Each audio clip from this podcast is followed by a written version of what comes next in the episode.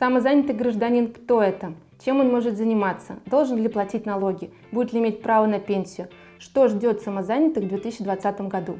Вопросов много, а после того, как был принят закон, их стало еще больше. Давайте разбираться. Прошло уже несколько лет с тех пор, как на федеральном уровне заговорили о массовом явлении самозанятости граждан России.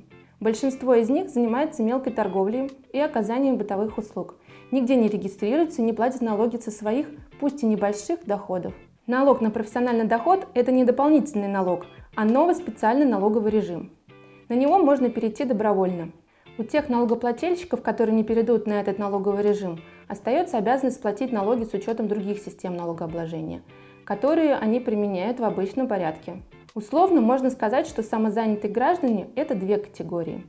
Первое – домашний персонал, оказывающий услуги по уборке и ведению домашнего хозяйства, уходу за детьми, пожилыми, больными и инвалидами. И репетиторы, которые подали в налоговую инспекцию соответствующие уведомления.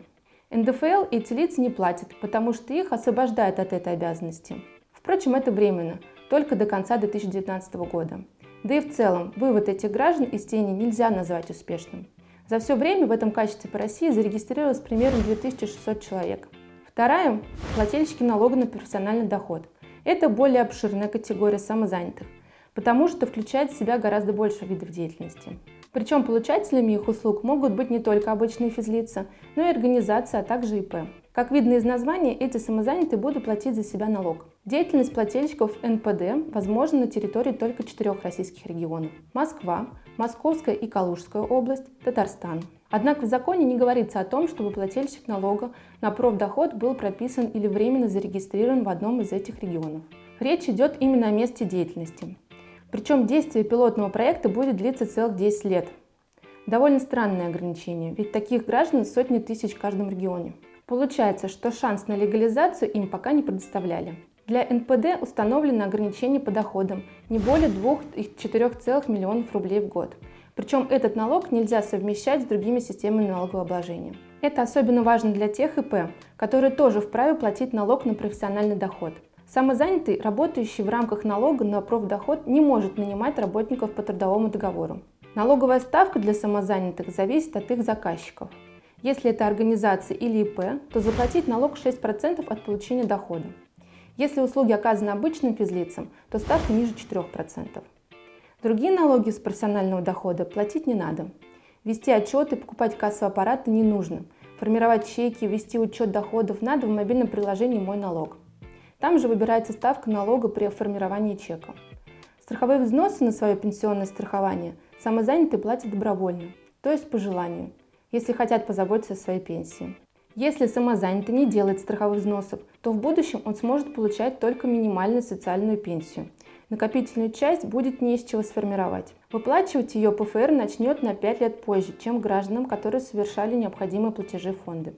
Так что же ждет у самозанятых в 2020 году и будут ли изменения? В следующем 2020 году, согласно законопроекту, налоговый режим распространится еще на 19 регионов. Речь идет о Санкт-Петербурге, Воронежской, Волгоградской, Ленинградской, Нижегородской, Новосибирской, Омской, Ростовской, Самарской, Сахалинской, Свердловской, Тюменской, Челябинской областях, Красноярском и Пермском краях, Ненецком автономном округе, Ханты-Мансийском автономном округе, Ямало-Ненецком автономном округе, а также Республике Башкортостан. С 2020 года тем репетиторам и няням, которые работают на себя, придется платить за медицинское страхование – Пока за них будет платить бюджет, а потом будут сами. И это не добровольные, а обязательные платежи. Этот закон уже называют законом о взносах для самозанятых. Мол, самозанятые не успели вы порадоваться, что взносов нет, и вот вам.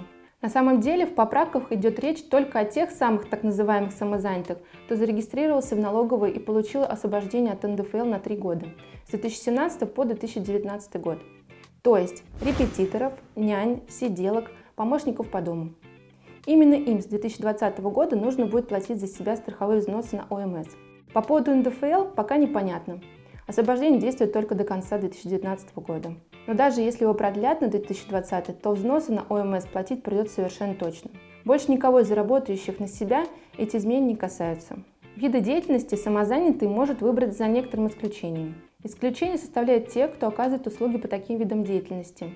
реализация продовольственных и непродовольственных товаров, которые подлежат обязательной маркировке, перепродажа имущественных прав и предметов, реализация и добыча полезных ископаемых, ведение договоров поручения агентских договоров, любых видов деятельности, к которым привлечены другие работники.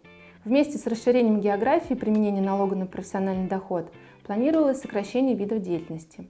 Но на сегодняшний момент этого не произошло. Итак, мы рассмотрели тему самозанятости и затронули основные изменения, которые ждут самозанятых в 2020 году. Если у нас появится новая, более актуальная информация по теме, обязательно снимем для вас новое видео. Так что подписывайтесь на канал, чтобы не пропустить. Если у вас остались вопросы, обращайтесь за профессиональной поддержкой к опытным юристам и налоговым консультантам юридической компании Юрвиста. Мы проконсультируем вас по всем интересующим вопросам и найдем оптимальное решение в рамках правового поля. Удачи и успехов вам и вашим близким. До новых встреч!